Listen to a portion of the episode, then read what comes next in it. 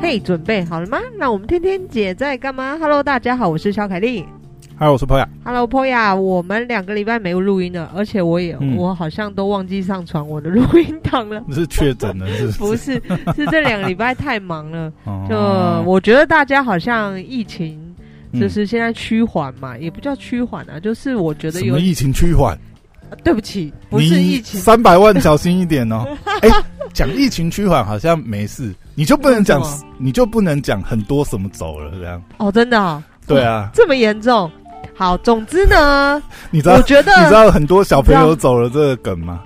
我知道啊，那一天千元大钞上面四个小朋友，很多小朋友最近都走。为什么？为什么？你不觉得最近物价飙涨？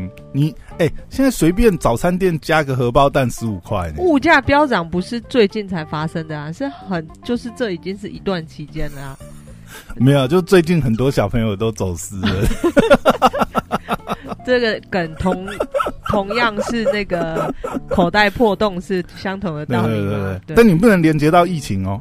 连着疫情就三百万了哦，散播不，能散播不实的那个。涉违法就要找上你了。我只是因为我身为在旅游业的最前线，就是当大家订完机票的时候，就是会轮到我嘛，就是相同于大概是旅行社，我们都是走在旅行的最前端，我就有嗅到那种大家就是要出国蠢蠢欲动的那种那种感觉。欸你这是不是有点老王的味道？什么意思？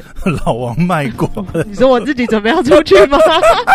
才不是呢！我绝对不会告诉你，我十月底要出去。不是我，我觉得，我觉得就是会啦，因为大家真的这两年被关太久了，然后国外也都现在开始陆陆续续，已经有一些国家都开始开放了嘛，好像日本也开放了，对不对？日本六月起可以开放旅行团入境。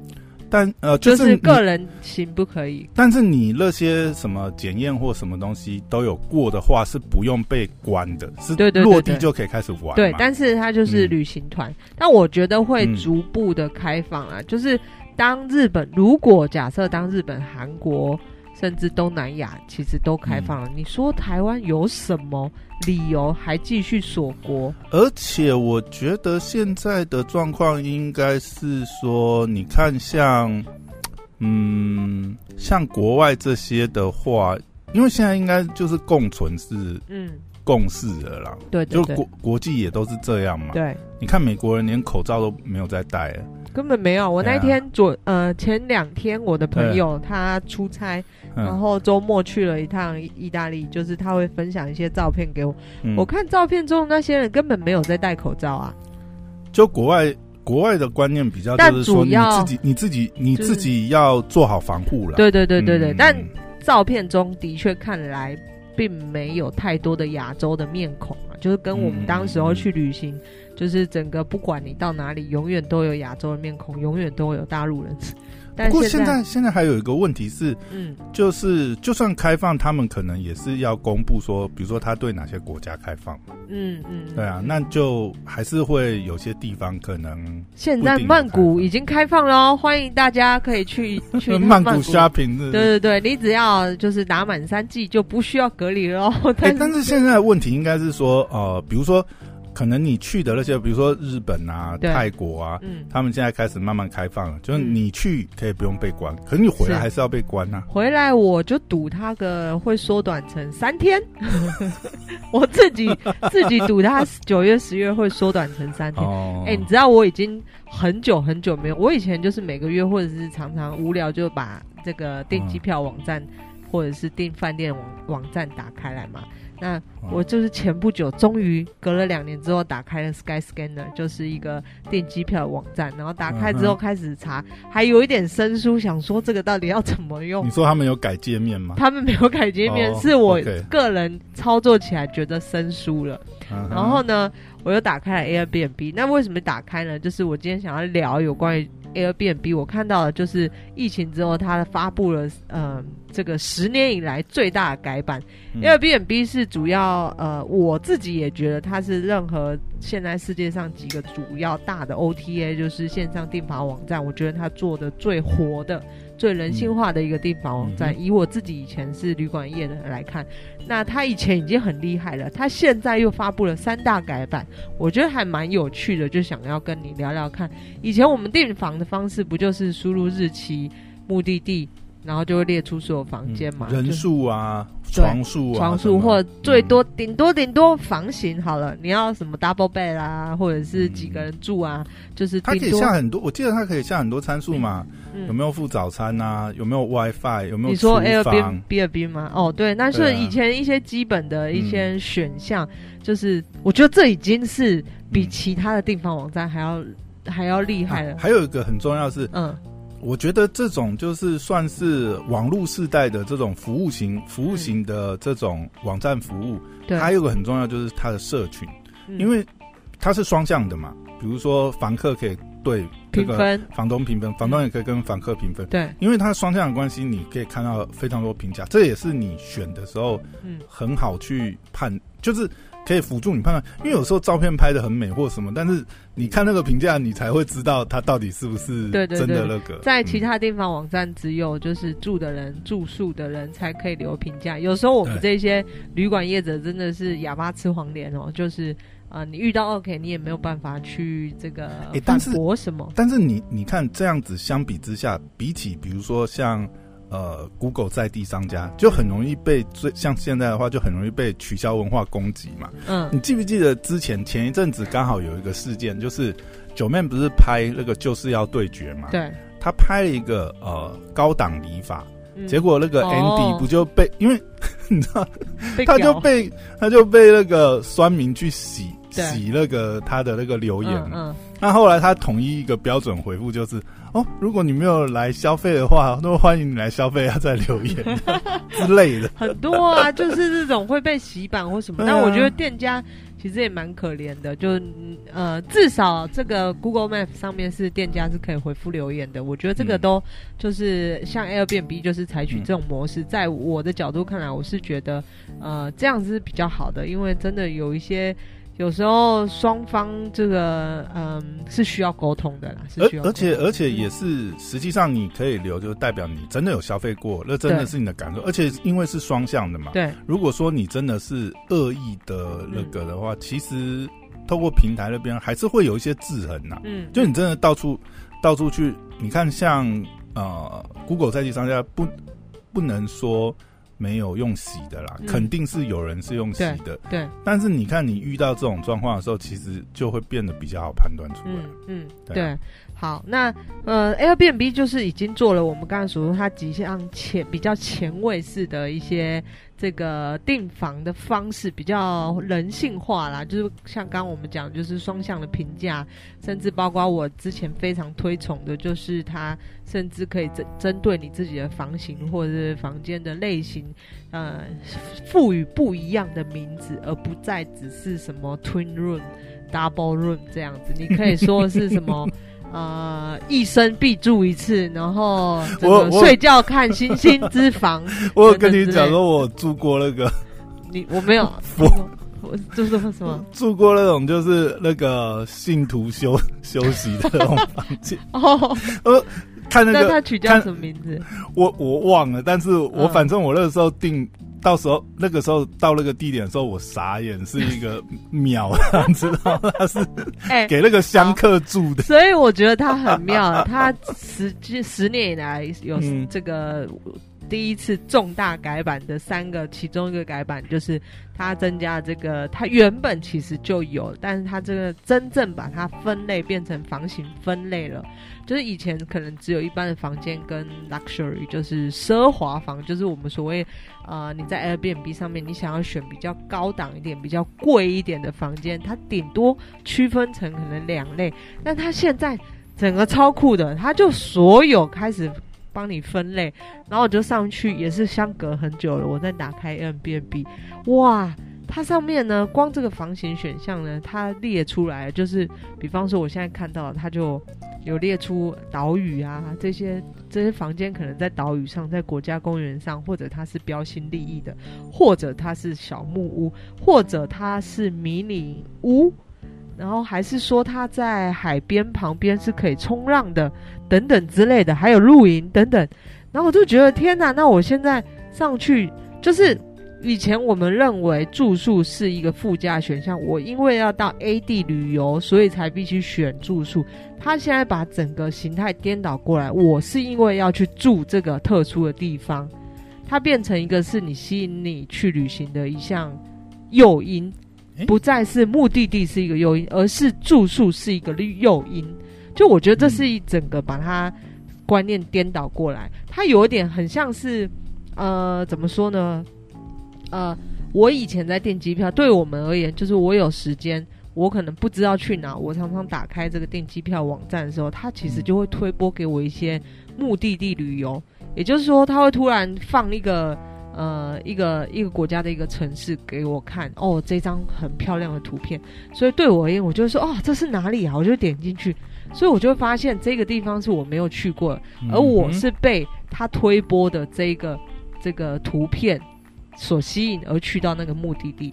那这个以前是订完目的，我想要去这个目的地，所以才附加去订房间。房间不是我主要，但我现在其实对一个旅行者而言，当我也不知道去哪里的时候，今天住宿类型，我打开 Airbnb，他突然推播一个给我，哇，这个住宿太妙了，它是在一望无际的大草原等等之类的，然后非常有特殊的住宿体验。那我如果是身为一个有呃有时间的，就是我可以弹性呃请假的一个旅行者，嗯，我会因为这个住宿类型很特别，想去体验一下，而订了这个房型，嗯，再去订我的机票，嗯。所以我觉得它很特别的是，它以往住宿是一个被动型的选项，都是要先决定目的地之后，我才会去选择住宿，但是他现在帮你。整个颠倒过来，它等于是它有很多呃气化型的推波，对对对，它是呃利用这样子的，等于是它改变它它它以实际的那个诱因啦、嗯，你真的去旅游，你想要玩什么？对，然后你可能可以玩到什么？从这种角度去包装了很多 promotion 的企划方案之类的。对，那他他当然他要走到这一步，能够。呃，能够这个区分房间的类别，绝对是他的前一步做得很好。他前一步已经鼓励了全世界所有的房东，请大力的秀出你能够提供的房源。他欢迎任何各种各样的房型房东提供。你想要是丛林的，你想要是什么？他基本上他来者不拒，他会他当然会审核，就是你提供的照片，你提供的，你列出的你。能够提供的东西，他当然会去审核，但是也因为他欢迎所有各类型的住宿房东，就是提供你的住宿放在我的房间上卖，进而他可以利用大数据去归类出这些房型的选项，然后把整个旅行的嗯、呃、选项整前后颠倒。那我觉得这是他非常厉害的地方。我呃隔了两年之后打开 Airbnb，我发现天哪！他现在住宿的选项已经开始出现类型，而不是以前我们所谓的我呃选打开住宿房呃订房网站先跳出来，绝对是让你填日期跟目的地。其实我他我觉得他这种做法就有点跟嗯、呃、之前像 Klook 啊他们那些，他们等于就是嗯线上旅行社吗或什么，但是因为。他们又不是诉求是那种出团型的，对，就可能他可以变成是，真的是呃，用这种企划型的个人专案，嗯，然后结合房源这样的方式来做。对对对。不过我觉得这样也一方面也也是可以观察出来，像 Airbnb 虽然这两年应该受疫情影响非常大，嗯，但他们没有停止，就是他们在精进自己。研发、投资这些开发项目上面，因为你看，如果说以这样子的情况的话，等这两年疫情结束之后，它跟竞争对手差距真的是又拉大了，又拉大。因为这些东西除了原来的房源数量，你还要有足够的气化跟嗯这样子的界面啊，系统上面的修改，其实是很大的工程。那你看。呃，尤其是刚好这两年对他们来讲，可能是外在服务反而是没有那么多，呃，没有那么多 loading 的情况下，他刚好他可以专心把这些东西 修把修修到好，对啊，界面啊，什么前台的或者 AI 呃，这个 U 叉 UI 等等之类的推荐推荐系统这些，他他真的做的非常好。我觉得大家如果你打开 Airbnb 再去打开这个 Booking.com，你可以完全感受到 Booking.com 人仍旧是在原地踏步这样。对，那我也绝对相信 Booking.com 养最多的可能是业务人才，但是 Airbnb 养最多的可能是。企划人才，或者是那个城市的设计，因为它界面真的无时无刻都在吸引你想要订住房啊，订房。那第二个选项我觉得也蛮特别的，它叫做第二改版，叫做衔接式住宿。那我觉得它也抓到一个旅行者，嗯、尤其是呃近五年就是自助旅行当道嘛，他已经抓到这个大家的习性，就是我出去旅行，我可能不会定在某一个地方，我可能想要随处看，或者是在临近的地方，呃，我在这个小镇也许住三晚，我可能到附近挑一个地方再住两晚。所以他他就抓准了这个旅行者的心态，所以他推出的这个改版是所谓的衔接式住宿。而且你看，你会用 Airbnb，就是你不是走传统旅行出团的那个路线的人，对对对对，你你基本上你大概都一定是个人安排的，嗯、你才会去订嘛，嗯、你也才有办法自己去订。住宿这些。对，对，那这个衔接式住宿的好处是呢，嗯、就是旅行者当我不知道我附近哪里还有好玩的地方，他可能会忽然推播出来一个附近的住宿，告诉你说，哎，你可以来这边住一晚了，因为这附近有什么什么，所以他是不不是只有告诉你这个呃住宿这一家住宿还不错，他会顺便告诉你说，离你最近的几个地方也。不错，你说他看看，他可能是利用类似呃演算法这样子推播方对，对，然后根据你的所在地，他又推播你所在地附近的住宿。告诉你说，咦，也许你可以来这边住住看，这个地方也不错。哎，我觉得这个蛮有意思的，因为我不知道它背后的机制怎么做到了。对，因为有一种可能性是他用的，因为因为这有两种，我觉得他这种会有后面系统有两种做法可以做。嗯，一种是他靠很大量的气化，嗯，但是靠人去做这个事情，其实真的是太耗资源。嗯，就是。他呃有非常多的计划在做这种 local 型的专案，嗯、然后甚至配套。但是我觉得比较可能的是，因为那种可能还是比较传统式的服务型做法。嗯嗯、但是他的做法，我在猜想，有可能是利用大数据来做，嗯、就有点像我们 Netflix 看片，你知道？对，就因为你说他如果有推这种衔接式的，嗯，那因为过往呃。各种这个旅客都是假设都是 Airbnb 的用户，嗯、他可能就可以呃捞出这些关联性，嗯、然后让系统去排去排出这样的 priority，就是有在这边订过的人，嗯、他们下次或者他们同一趟旅程曾经还去过哪里，嗯、他再把这个呃调出来，就是告诉就是呃提供给其他的呃这个旅行者，就是说，哎、欸，其实还有人选了这样的行程，嗯、甚至去去住宿什么。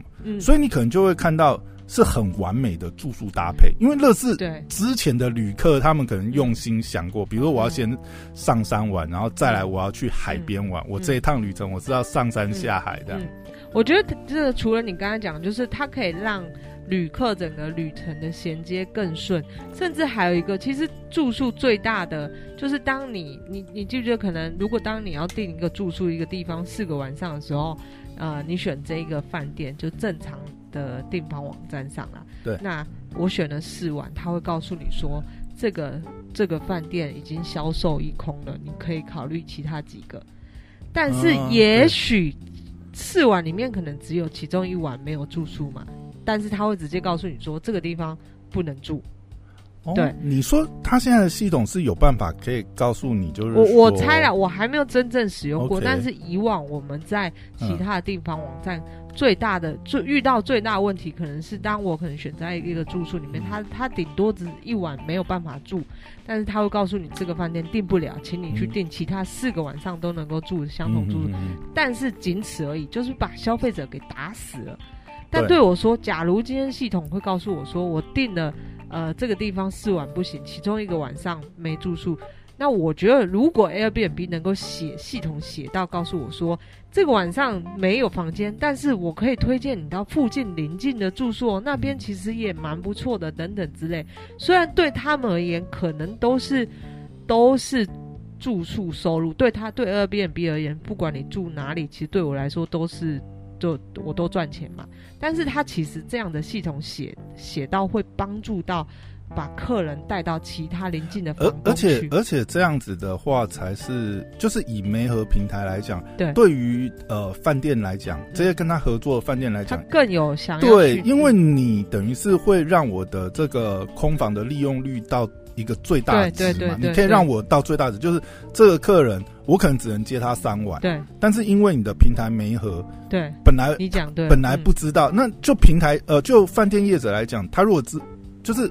这个东西其实我觉得对 Airbnb 来讲，它是双向的。它不管对它的供给方，对这些饭店业者来讲，或者是对客户来讲，它都是很好的一个宣传点。你又更弹性了嘛？对，对啊，所以呃，我说了嘛，他就是我可以感受到，他不止只有站在他只想赚钱这一点，就是饭店房网站其实都是赚佣金嘛。但是你看其他订房平台，他们。我我觉得他们只是想赚佣金，因为所有的客人在网站上订住宿，对他们，你订 A 订 B 订 C，他都是能够赚到佣金，所以他才不管你去订哪的。没有这种，有的时候想系统设计的时候是蛮直觉，嗯，但是有的时候对到商家或者对到消费者来讲，就是有一些这些真的是。很细微的使用性的差异，那也会让呃、嗯，比如说合作的店家会觉得，哎、欸，你真的是有在帮我。对，你虽然是你虽然跟我们收了这个呃，可能这个平台费用、服务的这些费用，对，但是我们也真的因为你的这些服务，我们就扩展到，我们就接触到更多客人。你你讲对了，就是平台你收我佣金，那你不能只是告诉我说你就是只花广告钱。对对对对，就是打住你你怎么帮我推广的嘛？当然啊，这个我觉得平台都有平台的说法。哎，我我你这个房网，你这个房源在我们这个版面上，我们的推播次数多少，他都他可以给你报表嘛。尤其是现在这种系统很简单啊，对，他们后台一定都会有，你有多少人浏览过你的这个页面，甚至他用这个来提示。提示你，哎、欸，或许你可以做什么改进？你你的房源可能会更容易，就不是人家一进来就跳出嘛，就跟做电商的那个概念一样。哎、欸，但是我觉得还有一个、欸，哎，你看，因为他有推这种衔接式，对，我觉得如果说他有点就是呃，把你一套行程包到好，还有就是 Airbnb，因为这种他就可以去搭平台的优势去、嗯，因为我一次跟你订可能四晚、五晚、六晚，算是不同的。饭店，但是折扣上面，你或许就可以给我一个是完整的折扣。哦，你说它是结合的，嗯嗯嗯，因为你本来就是你订越多天，你应该会得到一些 rebate 嘛。嗯，但是如果现在就有平台方这边，它可以这样串接起来，然后给这个 rebate 的话，我觉得又是对消费者来讲，我就更想在你这边订啊，我不会想说，哎、欸，我我我本来在 Booking.com 才搜得到，我就订 Booking.com，然后再两晚订你的。三晚定他的，嗯嗯，如果现在如果是这样子的话，我或许我本来是想这样子定，后来想说，哎、欸，你这边这样折扣比较其实可以结合更多的，你知道 Airbnb 还发展一个就是。嗯。他又发展一个 local 的 walking tour，就是所有你呃在地，因为他就是抓着现在人的旅行的习惯，不再只是参加团或什么，我更想要参加当地，我到了当地才报的那种呃，我还要有个 local tour 什么之类的，对，包括我说随便说，现在台湾可能还没开放，呃，可能你去巴黎的时候，呃，你在 Airbnb 上面可以订到由摄影师帮你带路的特殊行程，那这些点可能是摄影师才呃知道拍起来最漂亮的。其实这有其他的平台，好像什么 Klook 还是 KKday，他们有类似的啊。对，对，对，对。然后我记得之前几年也很夯的时候，就是有像你这样，比如说他他就有把他的个人资料摆上去。哦，我是。什么摄影师，还是我是什么美术的学生？嗯、我可以、嗯，我可以去导览，带你去逛故宫这样子。对对对对，对。如果你是外国人来的话，啊，我也是双语可以通，还是什么、嗯、我可以讲英文、日文。有有的会这样子列嘛？就是他可能，我不知道那他们算不算是导游哎、欸，还是怎么样？就是有点像个人、嗯、个人素人导游那种，你就这么把你自己的资料 po 上去这样子，然后你的收费标准。我对这种其实还蛮有兴趣的，包括呃。嗯可能可以带建筑的导览，或艺术的导览，或者是呃特殊行程。对我来说，我都还蛮喜欢这种是在。是在传统的旅行社买不到，就是我想要走的是不是大家走的行程？嗯、那对，在 Airbnb 上就可以达到这个目的。欸、你看这个东西，它如果真的能够，就是因为这这个这个哈，呃，一定还是要跟，因为旅行。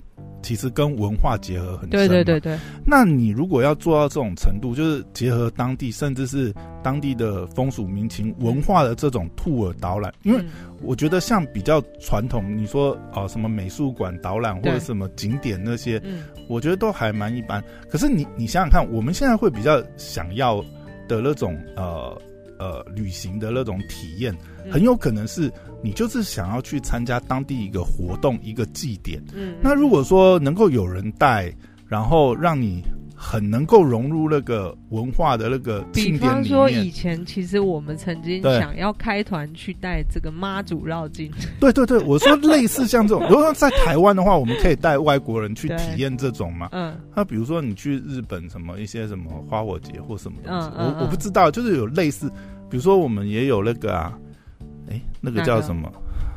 那个丢炮的那个炸邯郸的那个，对，类似这种，其实盐水风炮。啊，盐水风炮，对对对。哎、欸，你看，类似像这种，如果说哦、呃，像这种旅行行程，然后不管是国内国外，他在地的 local 的计划能够安排这种 tour 行程，嗯，可以买得到这种，嗯，我觉得好像。会蛮吸引的、欸，这种蛮有趣的啊。对，你真的可以这样子玩的话，你就会觉得，哎、欸，这样就真的是，就是这个对于、嗯、你就你就把它想成，其实对他的确可能赚不了太多的收入，但我觉得对于现在的人想要。呃，你想要有一点业外收入的话，嗯、就是口袋收入的话，这是一个蛮好的方式。没，它其实是它是创造需求的一个方式，因为你很多时候，当然旅行是要自己做功课，嗯、但是你看现在人也是比较繁忙嘛。对。然后，如果说你真的去，呃，比如说去讨论群组，去找人家，就是已经写好的旅游攻略或什么东西，其实有些东西。它也是会有时效性，或者是说个人的，因为每个人的那个出外的求生技能不同的，别人可以这样玩，你不见得可以。对对对对对。那比如说，比如说，请勿尝试这个阿姨叔叔有练过。对啊，比如说有人就是写的是青年旅社攻略 啊，你真的去住了青年旅社，你搞不好住一晚你就受不了。哦，我这这是什么？我我怎么全身起疹子？你就真的没办法走那种行程的话。但是你看，如果说。平台有这一种，然后而且这种媒合啊，如果说，不过它这个技术上面应该还有很多难点，是在于就是说，假设真的你看他创造了很多就是素人来接案，嗯、但是素人的品质或什么东西，嗯嗯、那他可能后来还要推一些，比如说他自己的认证机制或什么。哎，所以你就讲到了它第三个推出来的大的改版，嗯、它呃第三个功能是所谓的 Air Cover，就是有点类似像保险的概念，就你就会想说天哪，哦，原来住宿也是需要保险的，但是在 Airbnb 上的确是需要，因为不可讳言就是。在这个 Booking.com 上面，很多大部分还是认可过有旅馆证照，就是真正的那种旅馆嘛。那它当然就是不太会有意外。我意思是说，危险的状况可能是房东人怎么样或者什么这种，在一般正常的旅馆上要发生几率是比较少的。但是因为 Airbnb 上面是主要是这个各种各样的人都可以提供出你的房源，你家有一个房间还是你的车库都可以。他原来的愿景对不对？一张沙发也可以出租啊？对，那你怎么知道那个沙发哎弹簧坏了还是什么？对，所以呢，他也知道他弱点是什么，嗯、他就提供了，就是。他针对于他的弱点，其实他以前已经提出了一个制度，叫做五星房东制度。那要获得这个五星房东，其实非常非常难。可是当我今天是一个住客，想要在 Airbnb 上面订房，我只要看到五星房东，其实我会非常非常放心，因为他们的审核，你要获得这个勋章是很难的。你真你真的已经有足够多的这个。房客住过，对对对，然后有足够多的评价，证明你不是一个虚假的 房源。对，所以他们一直在针对这一项他们的弱点去加强、去补强。那今年的改办的确又推出了一个重大的这个保证，叫做 Air Cover，就是类似像保险，它保证上你只要有这个呃 Air Cover 的话呢，呃，比方说好，你的房源预定会获得保障。若如果你在三十天入住以前，房东随意取消你的住宿，他们会负责帮你找到一呃相等或更好的住宿替代。就是就是，就是你如果你如果有买这个保险的话，遇到这种意外的时候，反正就是 Airbnb 那边帮你帮你帮你照顾好，对，对，就你付的钱，你就比如说你就是付了你就中乐透了，你就是付了这个经济舱，但是呢，他最起码给你同等，甚至。理论上来讲，他应该就会帮你。我觉得很聪明啊，就是他运用现有的资源。嗯、我现在 Airbnb 上面，我的房源数已经足够，这个资料库已经非常庞大了。那我用用我现有的资源去创造一个额外的收入。没有啊，一样那就是保险精算师做的事情啊。他只要他只要他只要做好那些精算，对不对？嗯、他甚至也可以打，就是说，其实你如果真的。就这样中乐透的话，我们就是一定帮你提升，你就去住总统套房这样子。我觉得很聪明啊，然后他甚至还写说，还有房间描述保障。嗯、今天你如果看到你一个房间的描述说，比方说是有热水的，你住进去之后发现没有热水啊，呵，该系你 没有 WiFi，对你又可以申请退款了。哎、欸，你你知道吗？我今天看到一个这个，我不知道它算是新闻还是。一个搞笑的内容啊，嗯，我我没有去查那个来源，嗯，但是他说呢，现在台北呢，有一些房东，有一些房东，呃，用一些用一些很特殊需求的套房，你知道？就是就是我讲我讲我我讲完就知道了是什么意思。嗯、他说那个套房里面呢，备有 PS 四，然后可能这个超大尺寸的电视这样子。嗯然后呢，这个小冰箱里面装满肥宅快乐水，然后 Xbox 啊，然后十万以上的主机这样，专门就是让这个 肥宅去。这不是跟那个 K 书中心或者是 QK 什么一样的吗？对，类似，就是也是有一种特殊的需求，就是如果你真的，因为有时候你可能在家里没有，就是你可能家里也有，但是。嗯但是可能家里呢有太多干扰的因素，干扰因素。对，嗯、那你有时候就想说，你就想好好打个电动，你就好好耍废这样。对，然后就哦，我想是长租还是租小时？我我我，我想我想到，哎、呃，我我想到那个文章，它的起源是什么？它的起源是说。不知道那是网络聊谣言还是什么？他说，他说，他说呢，他有个朋友呢，就是在外面弄了一个小套房，然后就是装了这些装装置，然后常常跟他老婆讲，就是说啊，不好意思，我要出差，然后实际上去那个小套房耍飞一个礼拜之。我觉得以后 Airbnb 上面会出现这个房型。哎，其实我觉得这个房型的，我不知道，应该会蛮卖的吧？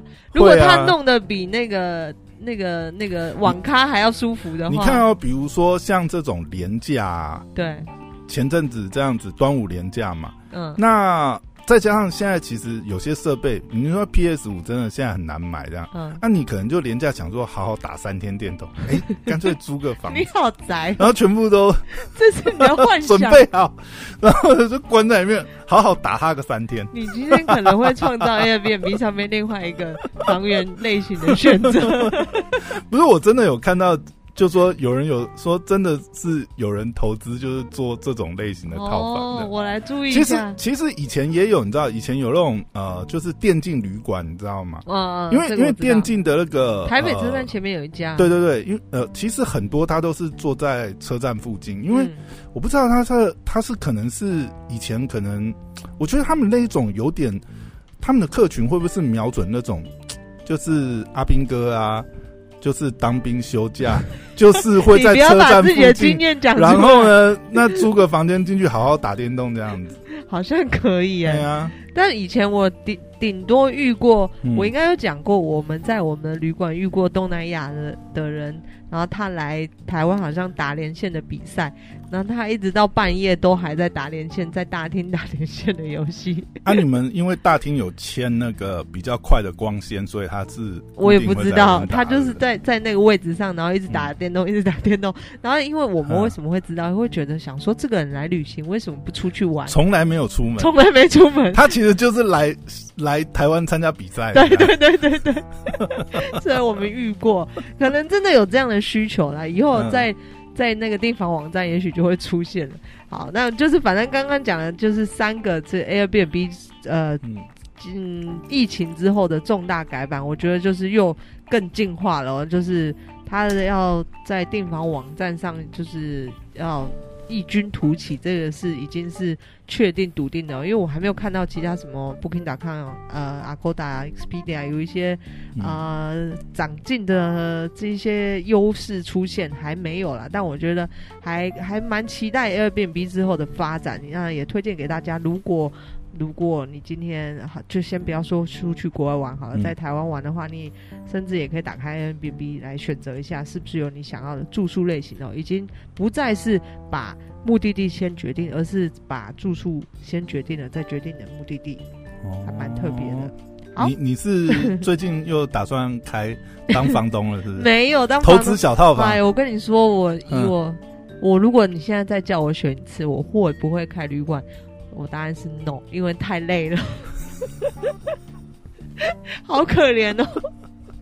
你真的以前开旅馆是倾注全力在这个经营这个旅馆哦，但是就是现在随着年纪的增长，我们已经没有热情活力不在了。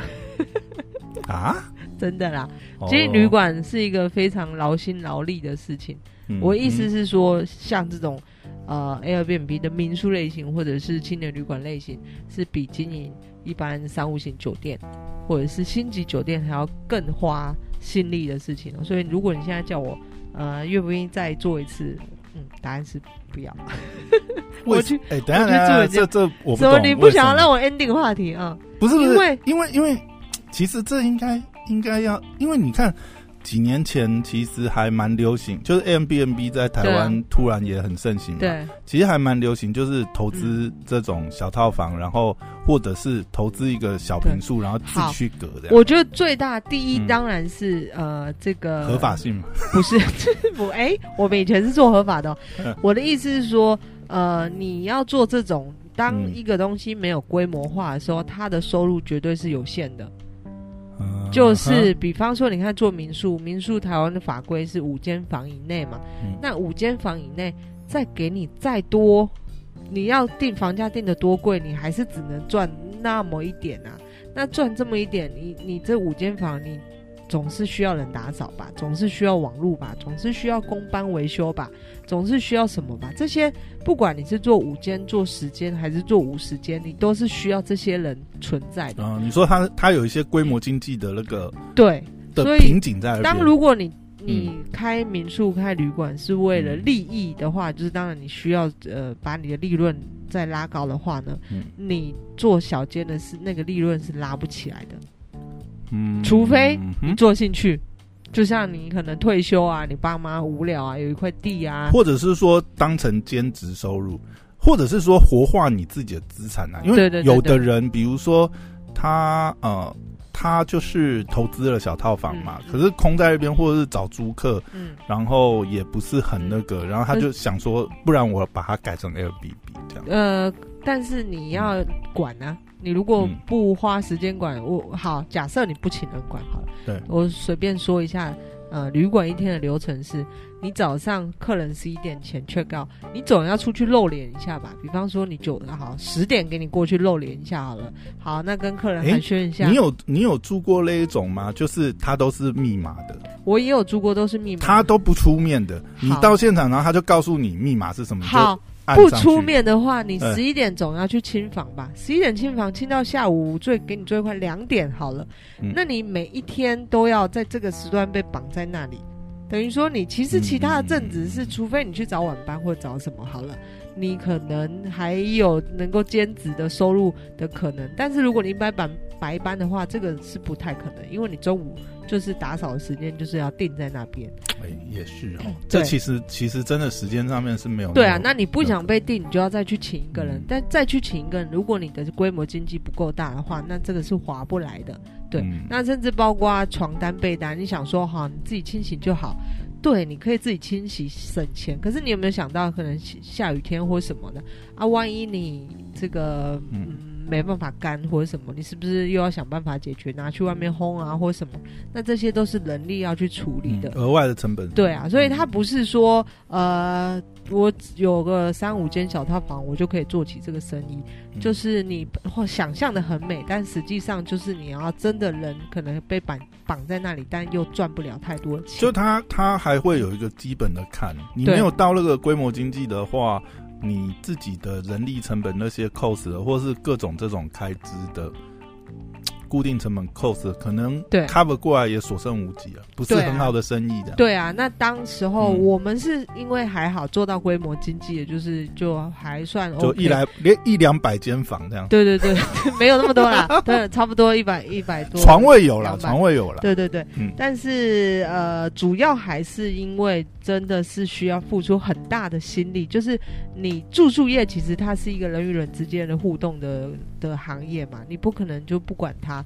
那你看经营者怎么样啊？有的有些经营者他也完全不跟客人互动，但我们属于是会一直跟客人互动的。那跟客人互动，你就必须要花很大的力气，就是这个真的每次上班完就是会虚脱的那种。对，就年轻的时候可以做，对对对，对，就还很爱跟人家哈拉沟通，对对对对，嗯、聊天的时候很爱交朋友的时候可以。哇，好，怎么好悲哀哦？没有，突然发觉青年旅社真的是。很名副其实哎、欸，就是青年才能够经营的旅社啊。呃、你对不？我讲的青年不一定是年纪，就是你的心态也要很年轻，心态要很年轻，因为你一直要保持就是呃与人接触，然后很很也很喜欢跟人家这样子瞎。其实你也要，不然你就要找一个 能够带气氛的人。可是这个人你要保证他不能离开你这样旅馆，这一家旅馆是一件很难的事情。不是流动一定是对啊，所以所以除非经营者有这样的能耐，可以带动带动旅馆的话呢，嗯，旅馆的气氛的话，不然我觉得千万不要轻易开。嗯、对啊，所以哎、欸，那我也是走过这一招啦，就是经验分享了给所有在外国住过。